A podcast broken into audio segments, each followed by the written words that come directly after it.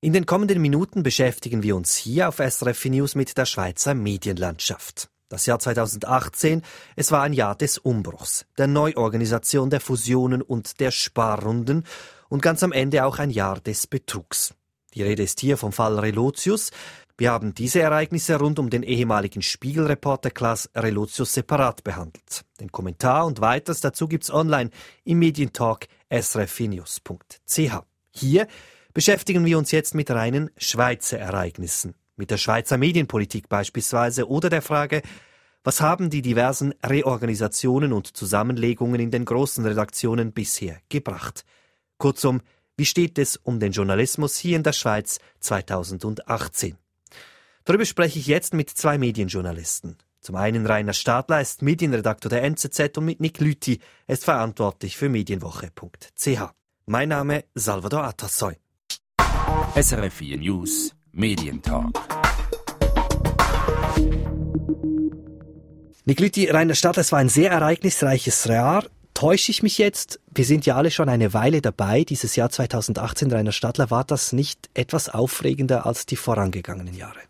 Ja, ich weiß nicht, also ja, großer Motor gesehen, wohl schon, einfach wegen der No-Bilag-Initiative, die natürlich noch quasi aus dem Jahr 17 rübergeschwappt ist und äh, in diesem Jahr entschieden wurde.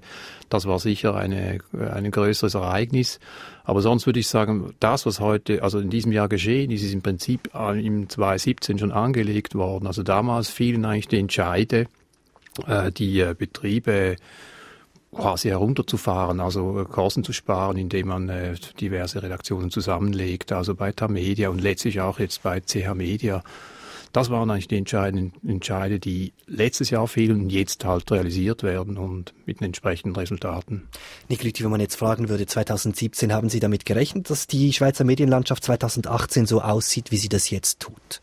Nicht in dem Maß, ähm, wie, wie Rainer richtig gesagt hat, war vieles in 2017 angelegt, was jetzt umgesetzt wurde, aber wie es dann tatsächlich herauskam, was es dann auslöste, auch gerade No Bilag, äh, was danach geschah, wie mit diesem eigentlichen Triumph umgegangen wird, bei der SRG zum Beispiel, das waren alles Ereignisse oder Vorkommnisse, die so nicht absehbar waren.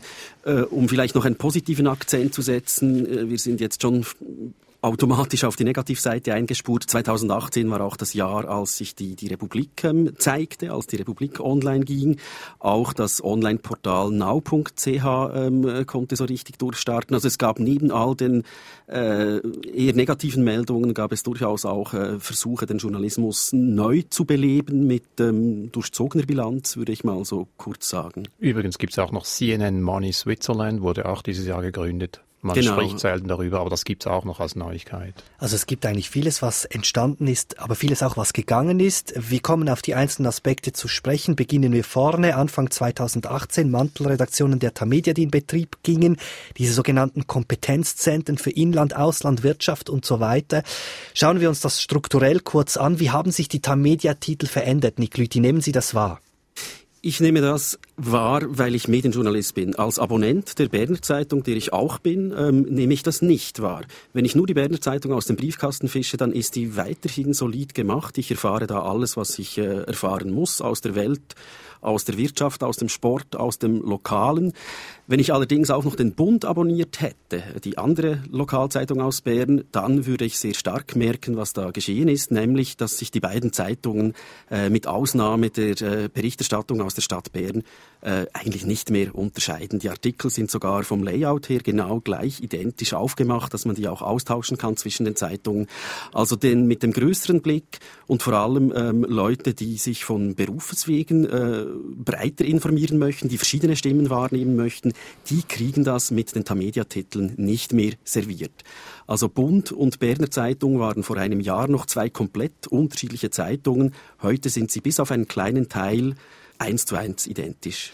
Ich hatte viele Begegnungen mit Journalisten, Journalistinnen der Tamedia und immer wieder wurde mir gesagt, das Produkt heute, der Tagesanzeiger beispielsweise, der ist eigentlich fast noch besser geworden, inhaltlich, weil man eben auf mehr Ressourcen zugreifen kann.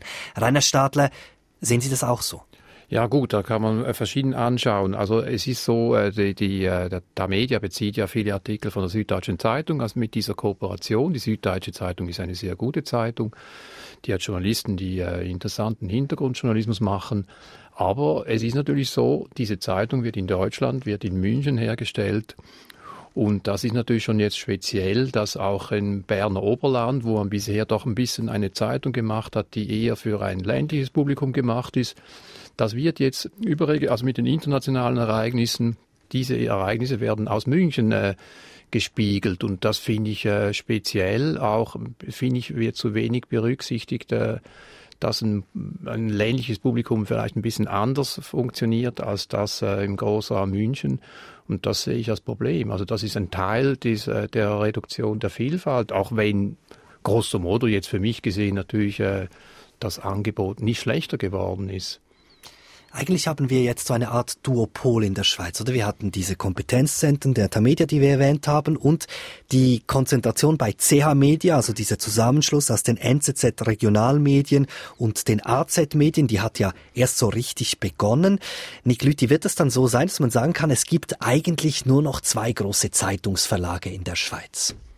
Das stimmt so natürlich nicht. Es gibt weiterhin auch ähm, die, die NZZ, das Stammhaus, also mit dem, mit dem Stammblatt, mit, mit der NZZ. Es gibt auch Ringe, die mit Blick, Sonntagsblick äh, weiterhin auch ähm, präsent sind und den ganzen publizistischen Online-Angeboten klar in der, in der Fläche, also wenn man schaut, ähm, die, die Schweiz, die Schweizer Geografie anschaut, dann ist mit Tamedia und CH Media sind die größten Flächen abgedeckt. Eine Ausnahme gibt es noch in der Südostschweiz mit der gleichnamigen Zeitung in, in Chur, die noch so ein Solitär ist, äh, wo nicht ganz klar ist, wo sich der anschließen wird, weil mittelfristig wird sich auch dort ähm, äh, die Frage stellen, äh, ob man es wirklich allein noch schafft oder ob man sich nicht einer der großen Gruppen anschließen muss. Wenn wir das so anschauen, eigentlich muss man sagen, hat jetzt ein Abbau der journalistischen Leistung begonnen. Es gibt heute weniger Journalisten, sogar zum Teil massiv weniger Journalisten als noch vor einem Jahr bei gewissen Medien. Und das dürfte ja so weitergehen. Also diese Konzentration einer Stadt, die hat ja erst begonnen. Ja, ja, klar. Also das ist ein Prozess, der seit Jahrzehnten läuft. Ich kann mich noch erinnern an die 90er Jahre. Da wurde schon darüber ein bisschen äh, spekuliert, wie wird das äh, aussehen in 20 Jahren. Man hat sich gefragt, ob es dann noch fünf, sechs Zeitungen gibt oder nur noch vier. Und jetzt haben wir das Resultat. Wir haben sehr viele Zeitungen, aber in den meisten Zeitungen steht dasselbe. Also insofern haben wir jetzt wirklich zwei große, reichweitenstarke Zeitungsgruppen, dann die Boulevardlinie von Ringe und die NZZ und daneben noch die kleinen Beiboote, die Regionalzeitungen, die letztlich auch nur Teil äh, selbstständig sind, indem sie eben auch schon äh, Artikel aus diesen großen Zeitungsverbunden beziehen. Die äh, Journalistenzahl gesunken ist, ist im Prinzip rein numerisch eine schwierige Frage. Also ich glaube, ich würde das gerne mal untersuchen, aber die Verlage sind ja selber nicht ganz äh, in, in der Lage, das zu beantworten, diese Frage. Es ist einfach so, dass sich der Beruf sehr verändert hat. Also das, was wir klassisch so unter äh, Journalist, Journalisten vorstellen, äh, die, das ist ja im Prinzip nur noch ein Teil davon. Also es ist ja eine ganz andere Art von Produktion geworden. Das heißt, es braucht im Prinzip mehr, äh, mehr äh, Aufwand, um einen Artikel herzustellen. Das erfahre ich am eigenen Leib. Es ist äh, ich äh, habe in den 90er Jahren die Digitalisierung als extremen Effizienzgewinn wahrgenommen. Und jetzt ist es so, dass dieser Effizienzgewinn eigentlich aufgefressen wird äh, durch Mehrarbeit, weil eben die digitale Zeitungsproduktion doch auch recht kompliziert ist. Und das heißt, es sind ein Haufen neue Jobs entstanden, die auch finanziert werden müssen. Also wenn man das nur numerisch anschaut, äh, könnte es sogar sein, dass die Journalistenzahl gewachsen ist. Es ist einfach so, dass in der Tendenz natürlich die Löhne sinken. Insofern kann man auch mehr Leute mit weniger äh, Lohnsumme finanzieren. Aber äh, Eben, also man denkt natürlich einfach, irgendwie sind das sind jetzt die Journalisten, äh, an, an, wenn man an Journalisten denkt, denkt man an jemanden, der da Hintergrundartikel, Analysen herstellt. Aber es gibt halt eben diese neuen Funktionen, sogenanntes Digital Storytelling. Man muss äh, die Artikel viel komplizierter aufbereiten für fürs Internet und da entsteht eigentlich mehr Arbeit, die direkt ja für den Konsumenten so nicht sichtbar ist. Und äh, von daher würde ich sagen, äh, ist, ist diese Frage noch relativ komplex zu beantworten. Ein Aspekt, auf den ich kurz eingehen möchte, ist, wir haben ja diese verschiedenen Qualitätsrating, also das Jahrbuch der Qualität der Schweizer Medien, das MQR 18, das Medienqualitätsrating.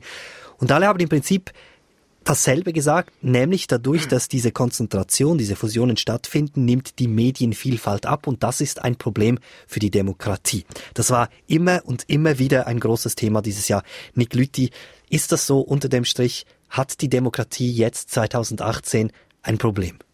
Sie hat es nicht unmittelbar, also es gibt immer noch ausreichend Möglichkeiten, sich vielfältig zu informieren. Allerdings, wenn man im Bundeshaus ähm, verschiedene Zeitungen greift und in der Erwartung, dass man lesen kann, was der Bund zum äh, innenpolitischen Thema X findet, was die Berner Zeitung zum innenpolitischen Thema Y findet, äh, was, was eine Aargauer Zeitung findet, stellt man oft fest heute, und das bestätigen auch Parlamentarierinnen und Parlamentarier, dass man eigentlich nur noch eine Zeitung greifen muss und dass eben genau diese Vielfalt, und das habe ich vorhin schon gesagt, dass Entscheidungsträger, Menschen, die von Berufes wegen äh, eine Vielfalt an Meinungen ähm, nutzen wollen, um sich eine eigene Bildung, Meinung bilden zu können, diese stoßen auf immer weniger äh, Möglichkeiten, diese Vielfalt wahrzunehmen.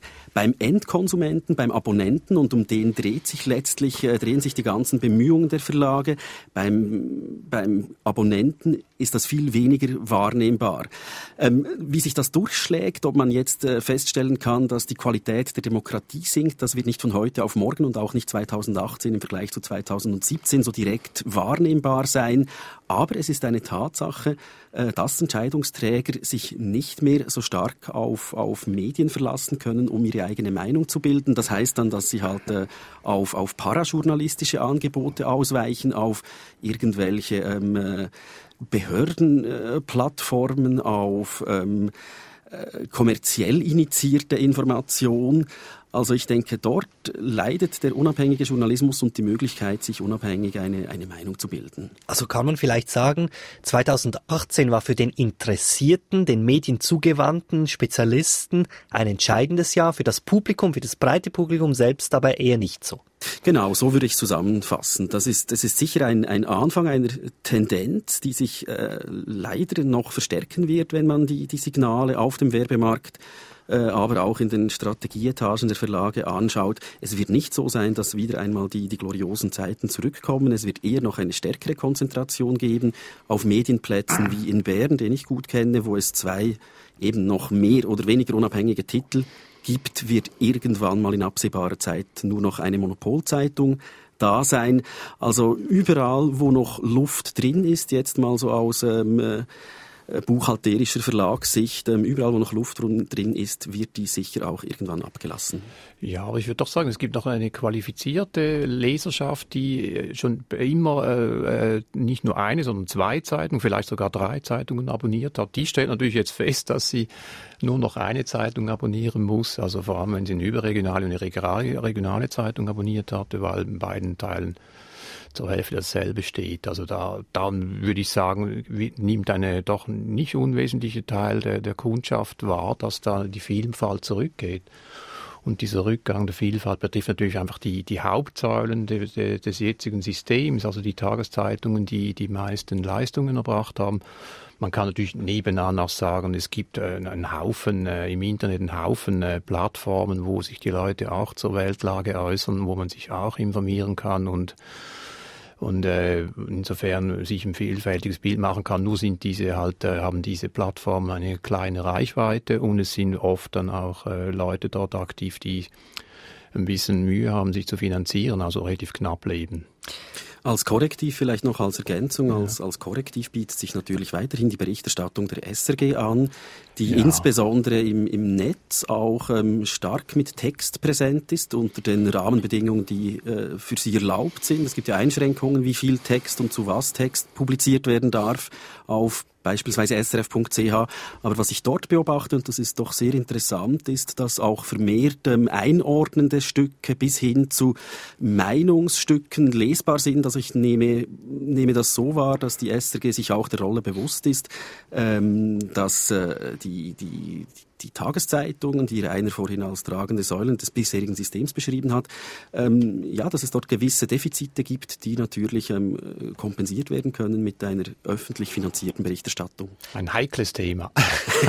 Bleiben wir kurz bei diesen tragenden Säulen der Demokratie. Das Jahr 2018 war ja auch ein Jahr des Abbaus. Es sind Dinge verschwunden, Printtitel. Ähm, nach dem Lepto jetzt der Le Matin, die Tageswoche in Basel, der Blick am Abend, die Printversion wurde eingestellt. Eigentlich war es ein massives Jahr, was das Verschwinden betrifft, wenn man noch die SDA dazu nimmt. Das war ja eigentlich ein, ein brutales Jahr des Abbaus bei tragenden Säulen, nicht? Ja, die Frage ist natürlich, sind das tragende Säulen? Bei Blick am Abend würde ich das ähm, bei aller Anerkennung der Leistung doch in Abrede stellen bei der Tageswoche, ja, die hat sich in, in, den, in, in, den letzten Jahren in Basel als Stimme etabliert, aber doch nicht als diese Stimme, die sie eigentlich mal sein wollte, quasi als Alternative oder sogar als Anti-Batz, als Anti-Blocher-Batz. Also so groß wiegen die Verluste dann doch nicht. Vielleicht am stärksten wiegt der Verlust beim Le Matin, der wirklich ein populäres Blatt war, gerade die Sportberichterstattung, äh, die herausragend war für die Westschweiz. Le Matin wurde auch viel in Cafés, in Restaurants gelesen, ähm, also ein Exemplar Exemplar wurde dann zwar nur einmal bezahlt, aber zigmal gelesen. Das ist natürlich nicht gut für die Buchhaltung, aber für den, für den Ruf und das Renommee.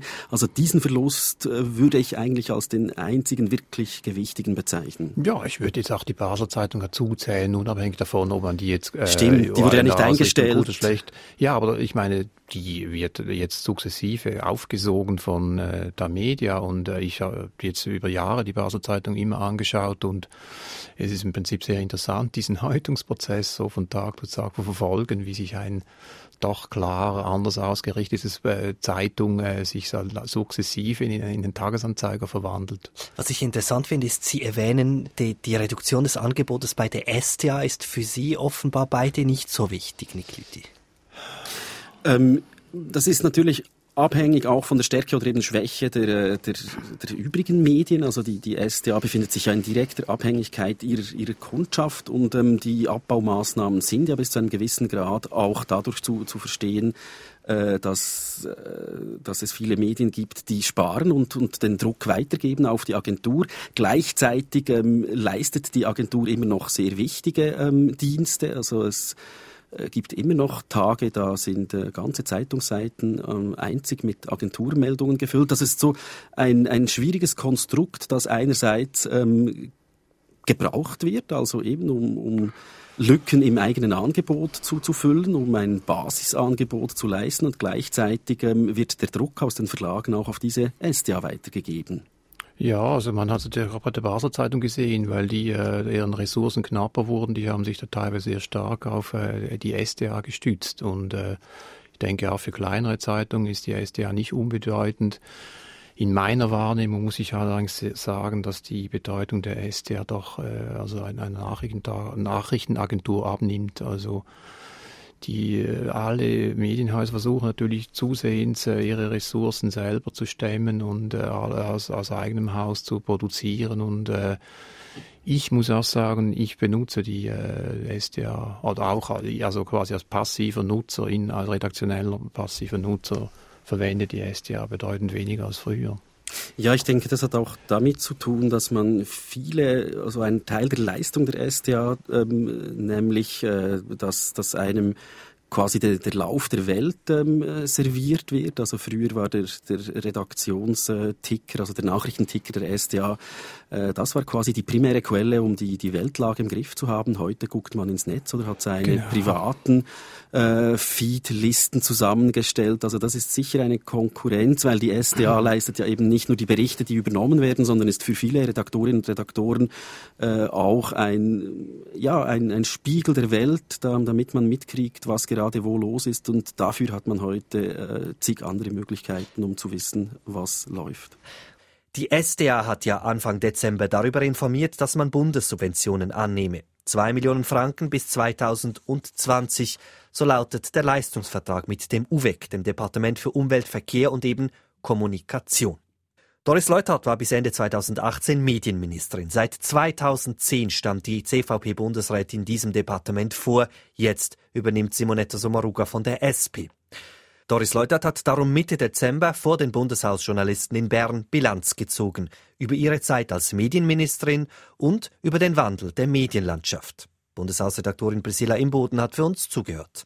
Alles sei schneller geworden während der letzten Jahrzehnte, stellt Doris Leuthard fest. Das setze die Medienschaffenden unter Druck. Der Zeitdruck, der hat enorm zugenommen und auch ein Thema kommt und ist sofort wieder erledigt, weil zu wenig Klicks. Das ist schon eine andere Welt. Ob sie besser ist, weiß ich nicht. Denn sie sei überzeugt, guter Journalismus brauche Zeit, so die Medienministerin. Sie hat die Zeiten erlebt, in denen die Werbung ins Internet abgewandert, die Verlage unter Druck geraten sind. Viele Zeitungen wurden geschlossen oder zusammengelegt, mit der Folge, dass heute weniger Journalistinnen und Journalisten über gleich viele Themen berichten müssten. Sie haben zu viele Bereiche, die sie abdecken müssen und können sich eigentlich gar nicht mehr spezialisieren. Es hat nur noch wenige Fachjournalistinnen und Journalisten, was ich eigentlich bedauere, weil ich glaube, so ein historisches, wie hat sich etwas verändert im Verkehrsbereich, im Energiebereich, ist gut. Gleichzeitig habe die Digitalisierung dazu geführt, dass sich Falschmeldungen in Windeseile verbreiteten. Da sei die journalistische Arbeit, also das Recherchieren und Verifizieren, noch viel wichtiger geworden. Fake News und auch äh, Misleading News haben ja zugenommen und entsprechend wird sich meines Erachtens das ausbezahlen, äh, dass man Recherche macht, dass man möglichst äh, tatsachenorientiert, faktenorientiert Bericht erstattet. Fake News gäbe es aber nicht nur im Internet. Die politische Debatte sei auch in der Schweiz weniger ehrlich geworden, findet Doris Leuthard. Ich habe das Gefühl gehabt, es wird äh, zum Teil mehr äh, propagiert, auch aus dem Parlament oder von Parteien oder Verbänden her, das nicht so ganz stimmt. Deshalb habe die Kontrollfunktion der Medien an Bedeutung gewonnen. Dem Schweizer Journalismus stellt die scheidende Medienministerin gleichwohl ein gutes Zeugnis aus. Er zeichne sich im internationalen Vergleich durch eine hohe Qualität aus. Doris Leuthard äußerte aber auch leise Kritik, indem sie die Medienschaffenden ermahnte, gewissen Trends zu widerstehen. Sie sollten sachlich und respektvoll bleiben und nicht zu viel zu skandalisieren oder zu emotionalisieren, zuzuspitzen, ist in einer Welt, wo wir schon genügend solche Zuspitzungen haben, sehr wichtig. Mit diesen letzten Botschaften verabschiedete sich Doris Leuthard von den Journalistinnen und Journalisten. Abseits des Rampenlichts werde sie den Medienwandel mit großem Interesse weiter beobachten als gut informierte Staatsbürgerin. Soweit also die scheidende Medienministerin Doris Leutert im Beitrag von Priscilla Imboden. Sie hören den Medientalk auf SRF News. Meine Gäste heute sind Rainer Stadler von der NZZ und Nick Lütti von medienwoche.ch.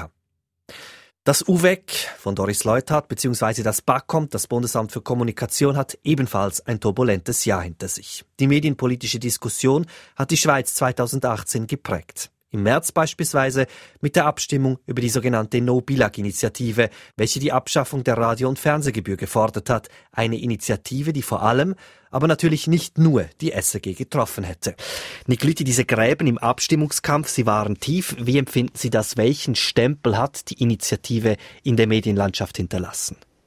Eigentlich einen viel zu kleinen, wenn man denkt, was das für ein Ergebnis war. Also man hat ja gezittert, also die SRG hat gezittert, die privaten Medien, die auch Gebühren erhalten haben, gezittert.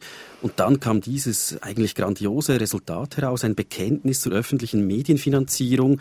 Und von, von diesem Aufbruch oder von diesem Signal ist eigentlich nichts zu spüren. Bereits am Abstimmungsabend, am 4. März, waren die ersten Signale der, der SRG eine übertriebene Demut. Also äh, man kroch quasi zu Kreuze, obwohl man gerade das Volk hinter sich wusste. Also ich bin doch ziemlich erstaunt, wie wenig man diesen Rückenwind, den man von der Bevölkerung erhalten hat, nutzen konnte. Rainer Stadler, wie sehen Sie das? Ist es nicht so, dass bei der SAG jetzt eigentlich ein massiver Umbau begonnen hat? Also zumindest bei der SAG ist das Ergebnis doch spürbar. Ja, ja, klar. Ich meine, gut, es sind alle am Restrukturieren. Äh, die No-Bilag-Initiative war sicher ein, äh, guter Erfolg für die SEG, also das gab ihr mal Rückhalt, aber das war für mich schon von Anfang an klar, dass dieser Rückhalt nicht allzu lange hinhält und dass äh, die Konflikte wieder losgehen. Also es ist halt einfach schwierig, schwieriger geworden, noch eine allgemeine Gebührenabgabe zu legitimieren. Und gleichzeitig äh, ist es halt einfach so, die Ressourcenkämpfe nehmen zu. Wenn die Mittel knapper werden, äh, wachsen die Interessenkonflikte und äh, das ist klar, dass dann insofern auch wieder die Verlage hinterfragen, ob denn die SEG zu viel Mittel hat im Vergleich zu Ihnen, ob da eine Wettbewerbsverzerrung besteht und nicht. Insofern äh, wird sich das einfach verschärfen. Das ist ein, klar, klassisches Verteilungsproblem äh, der Verteilungs, äh, des Verteilungskampfs. Was, was mir aufgefallen ist rund um Nobilag, ist, dass das SRG-Bashing, man kann auch sagen, so die offen gelebte Feindseligkeit gegenüber Journalisten, die trat zum Teil offen zutage.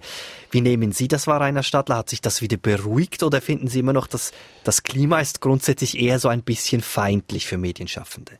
Ja gut, also in Bezug auf die SEG, das ist so ein Thema, das schon immer äh, ein bisschen gekocht hat, dass man da die SEG-Journalisten ein bisschen kritischer angenommen hat.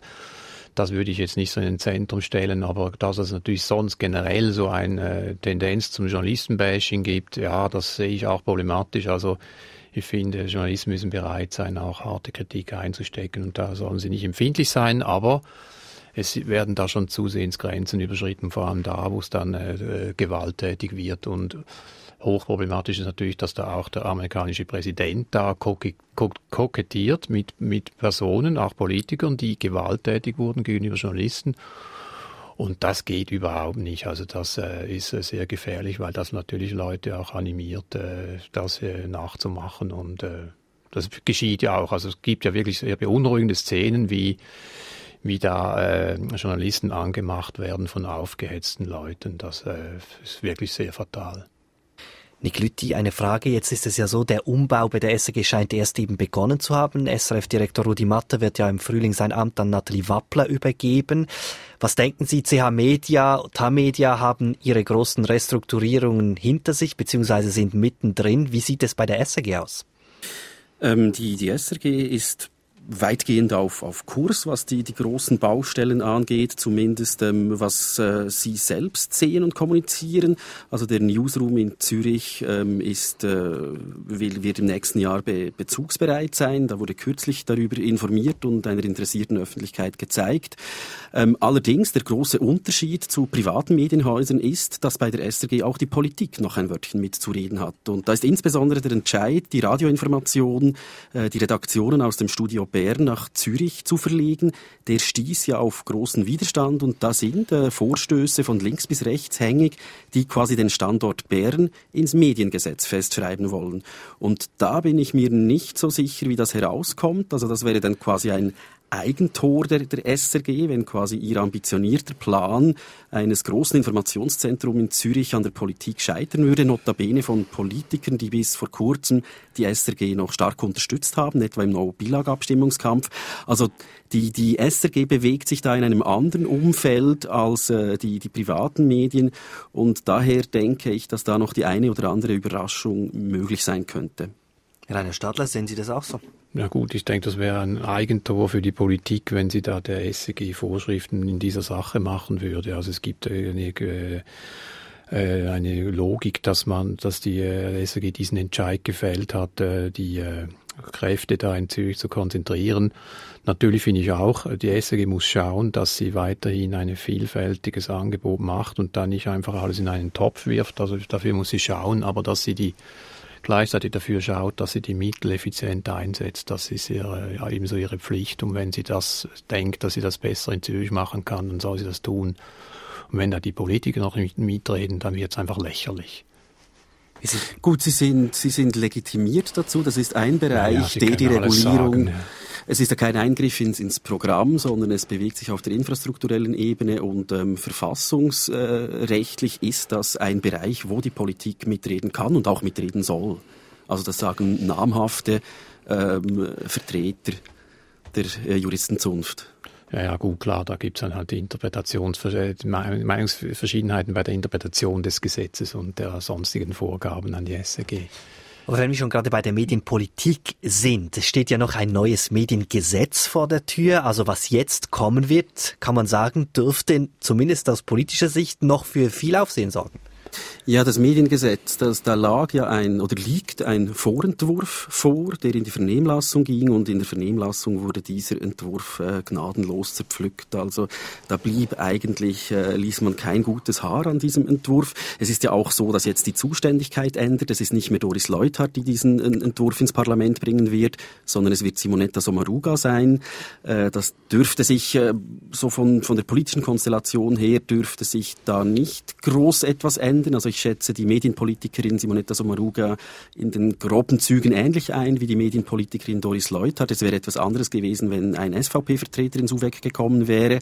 Ähm, allerdings muss das BAKOM, das ja federführend dieses Gesetz und dann auch die Botschaft ausarbeitet zuhanden des Parlaments, muss massiv über die Bücher gehen. Man kann eigentlich nichts von dem stehen lassen, äh, was im Vorentwurf gestanden hat. Es war ein ziemliches Durcheinander, so mein Empfinden. Man hat über Ziele hinausgeschossen, man hat äh, große Würfe versucht, äh, die dann aber nur halbherzig vertreten wurden von der Bundesrätin. Diese COMEM, diese Monsterkommission, die quasi alles hätte regulieren und kontrollieren sollen im Medienbereich. Da stand sogar Doris Leutert hin und hat gesagt, ja, das habe ich nur gemacht, ähm, weil ihr das ja gewollt habt. Also äh, für mich war es eine sehr halbbatzige Angelegenheit und ich bin sehr gespannt, wie dann die Botschaft herauskommt, also quasi der nächste Schritt der Gesetz Gesetzgebungsverfahren, ähm, wie die äh, Akzente dort gesetzt werden. Ja, ich denke auch, dass dieser Entwurf äh, des Bundesrats ziemlich auf Sand gelaufen ist. Also ein Punkt ist, wie Nick Lüttiger gesagt hat, äh, diese äh, starke Kommission, die da gegründet werden soll, die COMEM, die Kommission für elektronische Medien, da besteht doch sehr große Skepsis, auch zu Recht große Skepsis, ob die das leisten kann und ob da nicht zu viel Macht konzentriert wird. Das andere ist, dass sie äh, dieses, dieser Gesetzesentwurf Gefahr läuft, zwischen Stuhl und Bank zu fallen, also zwischen linker und rechter Kritik. Die Linken finden, es werde zu wenig äh, breit, äh, also ähm, eine, eine, ähm, äh, eine Grundlage geschaffen, die zu wenig breit äh, Medien fördern kann. Und auf rechts, äh, auf rechter Seite sieht man, dass da ein bisschen zu, zu weit vorgegriffen wird. Aber ich will auch sagen, es verschieben sich da doch die, so langsam die Koordinaten. Das sieht man auch daran, äh, jetzt, dass da von fünf äh, vertreten, Parteivertreten, also verschiedener Parteien von links bis rechts, äh, ein Vorstoß gemacht wird im Parlament zur, äh, zur Revision äh, der Bundesverfassung, dass das eben nicht mehr die Bundesverfassung nicht nur sich auf Radio und Fernsehen, sondern auf alle Medien bezieht. Das ist ein Vorstoß, der vor 10, 15 Jahren äh, völlig verteufelt worden wäre als als, äh, als äh, Idee der SP. Jetzt äh, es gibt eben auch bürgerliche Politiker, die auch da mitmachen und sagen, man müsse das jetzt ein bisschen breiter anschauen. Das heißt, es gibt da eine Aufweichung und das würde eben auch heißen, dass plötzlich die die, die, der, der Gedanke der Medienförderung äh, breiter angeschaut wird und äh, eben, dass das nicht mehr auf Radio und Fernsehen beschränkt ist. Also unter dem Strich gesagt, Rainer Stadler, Sie gehen vermutlich davon aus, dass die SRG noch weiter Geld abgeben werden muss. Ja, jetzt nicht in Bezug auf die Frage. Ich, ich, tendenziell würde ich einfach sagen, es bleibt sicher ein, ein, ein äh, also der SRG-kritische Kurs oder die SRG-kritische Stimmung, die wird sich wieder verstärken aus diversen Gründen. Äh, und von daher muss man damit rechnen, dass man äh, dass, dass die SEG da noch äh, wieder Geld verlieren wird, weil man, weil natürlich jetzt neue Akteure dazukommen und sagen, wir wollen auch Geld und wieso kriegt denn die SEG alles? Also da wird sich auch auf, auf dieser Ebene der Verteilkampf verstärken. Nikliti, wenn wir das zusammenfassen, kann man sagen, Ende 2019 werden wir zumindest politisch kein neues Mediengesetz haben. Es wird in großen Teilen alles so bleiben, wie es heute ist.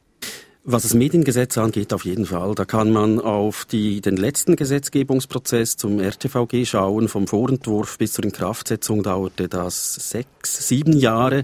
Also das würde dann heißen, dass wir grosso modo 2024, 2025 ein neues Gesetz über elektronische Medien haben. Die Mühlen malen langsam, nur weil die Medien digitalisiert sind, heißt das nicht, dass der Gesetzgebungsprozess auch schneller abläuft. Also es droht da quasi eine Asynchronität zu entstehen zwischen wirtschaftlichen Prozessen und der Gesetzgebung, die da schlicht nicht mithalten kann. Man muss mit provisorisch, mit Provisorien arbeiten. Das geltende Radio-Fernsehgesetz kann verlängert werden. Es gibt inzwischen eine neue Konzession der SRG. Ähm, also es, es, wird eine, es werden sehr schwierige Jahre sein und der, der große Befreiungsschlag über ein neues Mediengesetz, das quasi darüber ähm, die, die Landschaft, die Medienlandschaft neu geordnet werden kann für ein, ein und alle Mal und äh, zumindest für die nächsten paar Jahre. Äh, diese Hoffnung wird sicher nicht äh, 2019 erfüllt werden. Also das würde ich auch sagen. Es wird ein Bruchstück bleiben und äh, man muss noch, müsste noch, muss noch länger improvisieren, bis allenfalls mal eine neue Gesetzesgrundlage kommt. Und äh, ich glaube aber, die Diskussion wird auch davon abhängen, wie sich in den nächsten zwei, drei Jahren die äh, Marktlage entwickeln wird. Also die Verlage sind ja jetzt sehr vehement daran, äh, digitale Abonnementmodelle aufzubauen. Und es gibt Anzeichen in anderen Ländern, dass es durchaus funktionieren kann mit digitalen Abonnement. Wenn das aber nicht ins Funktionieren kommt, dann wird es natürlich dann noch vehemente Rückgänge bei den, äh, bei den äh, Einnahmen der Medienhäuser geben und entsprechend auch äh, Abbau bei den publizistischen Leistungen. Und da kann dann schon mal die Situation kommen, dass die Leute denken, ah, es ist vielleicht doch ein bisschen wenig, was machen wir jetzt? Das Problem bei den digitalen Abos ist halt einfach, dass Schweizer Medien äh, eine sehr geringe Reichweite haben. Die erreichen ähm, die, die paar Millionen Deutschschweizer, wenn man immer die, die leuchtenden Vorbilder aus den USA nimmt mit New York Times und Washington Post, äh, die im digitalen Markt gut etabliert sind, vergisst man gerne, dass die einen potenziell globalen Markt haben. Auch ich habe die Washington Post und die New York Times digital abonniert, aber niemand in den USA oder nur ganz wenige würden äh, den Tagesanzeiger digital abonnieren. Also ich denke, dort stößt man an natürliche Grenzen, äh, kommt das Pricing dazu. Also ähm, digitale Abo Abonnemente müssen äh, relativ günstig sein, ja. damit sie mit anderen Angeboten, für die man auch Geld ausgibt im Netz, mithalten können. Referenzpunkte sind ein äh, Streaming-Dienst-Abo, die liegen bei 12, 13 Franken pro Monat. Also muss man sich irgendwo in einem ähnlichen Bereich bewegen. Die Tamedia-Titel gibt es ab 9 Franken im Monat. Ähm, und mit diesem Geld äh, werden diese Titel nicht über die Runden kommen zumal sie gleichzeitig noch ihre Restabonnenten äh, im, im gedruckten Bereich bedienen müssen, was auch zunehmend teurer wird, gerade beim Vertrieb. Also wenn man in einem Kaff noch ähm, ein, zwei Abonnenten hat, muss der Pöstler oder der Frühvertrieb trotzdem dorthin gehen. Also das kostet dann auch. Also man kommt da in eine, in eine sehr schwierige Situation, dass zwar der, der digitale Bereich, die digitalen Abos anziehen mögen und durchaus positive Signale zu vernehmen sind, aber dass man halt immer noch äh, gleichzeitig ein, ein Print Printgeschäft, gedruckte Zeitungen verlegt, ähm, die immer noch Geld bringen. Das vergisst man gerne. Ähm, es sind zwar wenige Inserate zu sehen, aber das Geld will man ja nicht einfach so preisgeben, das noch in diese Zeitungen fließt. Also äh, dieses Dilemma zwischen digital auf- und ausbauen und Print noch halten, solange noch Geld fließt, das könnte ein Spagat sein, an dem das eine oder andere Medienhaus scheitert. Ja, ja. Würde ich auch, also grundsätzlich sehe ich das auch so. Also wird natürlich, wie gesagt, ich, ich denke, es ist in den nächsten fünf Jahren eine entscheidende Phase. Also es, man, rückblickend denkt man ja immer, es sei ganz schlimm gewesen, was geschehen ist, aber ich denke, es könnte noch äh, viel härter werden in den nächsten Jahren. Sie hören den Medientalk auf SRF News. Wir blicken zurück auf ein ereignisreiches Medienjahr 2018 zusammen mit Rainer Stadler von der NZZ und Nick Lüthi von der Medienwoche. Ich würde gerne noch auf einen Aspekt eingehen, nämlich was in diesem Jahr auch aufgefallen ist. Es gab äh, viele übergreifende ja sogar internationale Recherchen. Journalisten der Tamedia etwa wären da zu nennen, die sich an solchen Pools beteiligt haben, aber eben auch die Republik hat da fleißig mitgemischt. Ähm, die Implant Files, Football Leagues, Cum-Ex Files, um da nur ein paar wenige zu nennen. Nikliti, kann man sagen, 2018 haben diese Recherchenetzwerke, die jetzt wirklich im Journalismus extrem en vogue sind, ich glaube, das kann man sagen, 2018 war das so, haben die jetzt so richtig gegriffen?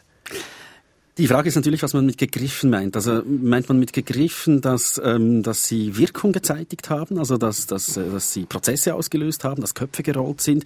Das ist ja immer wieder bei der einen oder anderen Großrecherche der Fall, dass, dass Prozesse angeschoben werden, also auch äh, rechtliche, juristische Prozesse, äh, dass es Rücktritte gibt, dass Personen ähm, im Rampenlicht stehen. Ich stelle eher, und da, das ist mein ganz persönliches Urteil, ich kann mir vorstellen, dass es anderen auch so geht, ich stelle eine gewisse Ermüdung fest, was schon wieder so eine große Leak-Geschichte. Und da kommen ja immer, kommt immer eine Flut an Berichterstattung. Ich weiß dann nicht recht, wo beginnen. Ähm, die, die Ordnung oder die Navigation durch diese Vielfalt der Berichterstattung ist, ist nicht immer ganz einfach. Ähm, und auch die, die Bedeutung. Es ist ja oft so, dass am Anfang ein Leak, ein Leck steht. Da ist bei mir immer so ein etwas ungutes Gewissen. Man weiß nichts über die, diese Person oder diese Kreise, die diese Dokumente ähm, irgendwo entwendet haben. Sind da Interessen dahinter? Ist das einfach Zufall? Und entsprechend ist auch die Berichterstattung etwas zufällig. Das Leck, das jetzt gerade wieder ähm, verfügbar ist, darüber berichten wir halt. Also es ist dann eine Berichterstattung, die sich äh, entlang dieser Lecks hangelt und, und nicht am politischen Tagesgeschehen. Ähm, die, die Leistung, die finde ich äh, eindrücklich. Also auch die Tatsache, dass über Kontinente hinweg mehrere hundert Journalistinnen und Journalisten ein Jahr oder länger an einem Thema arbeiten und, und alle dicht halten und am Tag X dann die Bombe platzen lassen. Also diese Disziplin, diese Form der, der, der Kooperation, diese Form der digitalen Zusammenarbeit, das geschieht ja alles über digitale Plattformen, äh, oft verschlüsselt, also da auch noch eine, eine gewisse Hürde. Ähm, das finde ich eindrücklich, was da an journalistischem Potenzial freigelegt werden kann. Ob es allerdings immer mit diesen Leaks sein muss, ob nicht auch an anderen Themen genauso kollaborativ gearbeitet werden könnte, äh, das fände ich mal interessant zu erfahren. Aber ich denke ja, da also gerade jetzt dieses Jahr was Neues, also die äh, Recherchen zu den Implantaten, wo es äh, fragwürdige Praktiken gibt, das war ja jetzt gerade nicht aufgrund eines Leaks, sondern aufgrund von äh, Informationen, die man bekommen hat, dass da Probleme bestehen. Und dann hat man recherchiert, also quasi klassische Ausgangslage. Das unterscheidet sich von den bisherigen Leaks, die da Furore gemacht haben. Aber ich würde sagen, die, die Leaks haben durchaus äh, doch recht einen Einfluss gehabt. Es wird halt nicht so stark wahrgenommen, weil dann quasi die Folgen dieser Recherchen nur immer dann national äh, referiert werden. Also es gab doch in diversen Ländern Rückstritte und äh, und äh, Prozesse auch zu, zu den äh, aufgedeckten Themen und äh, die, äh, das Konsortium, das diese Recherchen ko koordiniert hat, einmal ausgerechnet, wie viel wie viel Gewinn der Staat aus diesen Recherchen gezogen hat. Also es ist die nannte, ich habe die Zahl jetzt nicht im Kopf, aber es ist eine große zweistellige Millionenzahl an Steuern, die zusätzlich äh, noch äh, herausgeholt werden konnten. Also eigentlich kann man ja sagen, es ist nur logisch, oder? Wir leben in einer globalisierten Welt, staatenübergreifende Welt, die Wirtschaft, die international kooperiert. Es ist ja eigentlich logisch, dass der Journalismus hier nachzieht. Es war eine notwendige Entwicklung. Absolut. Ja, ich denke auch, dass ähm, eben die, die Geschichten und, und die, vor allem die, die Leaks oder auch ähm, die, die äh, Implant-Files, die ja nicht eine einheimische, allein eine einheimische Geschichte sind, äh, zeigen, dass viele Phänomene global sind und dass, dass der Journalist dieser Entwicklung, ähm, diesen Entwicklungen gerecht werden muss, indem man äh, zusammenspannt, indem man nicht äh, nur auf seine eigene Redaktion oder das eigene Unternehmen beschränkt äh, seine Ressourcen einsetzt. Und das macht tatsächlich auch Mut zu sehen, dass sich der Journalismus globalisiert und dass, äh, dass da Ergebnisse gezeitigt werden können, äh, die sich sehen lassen. Das war's vom Medientalk 2018. Besten Dank fürs Zuhören. Meine Gäste im Studio Rainer Stadler, Medienjournalist der NZZ und Nick Lüthi, Medienjournalist bei medienwoche.ch. Im Studio Salvador Atassoy. Weitere Infos online beispielsweise in der SRF App.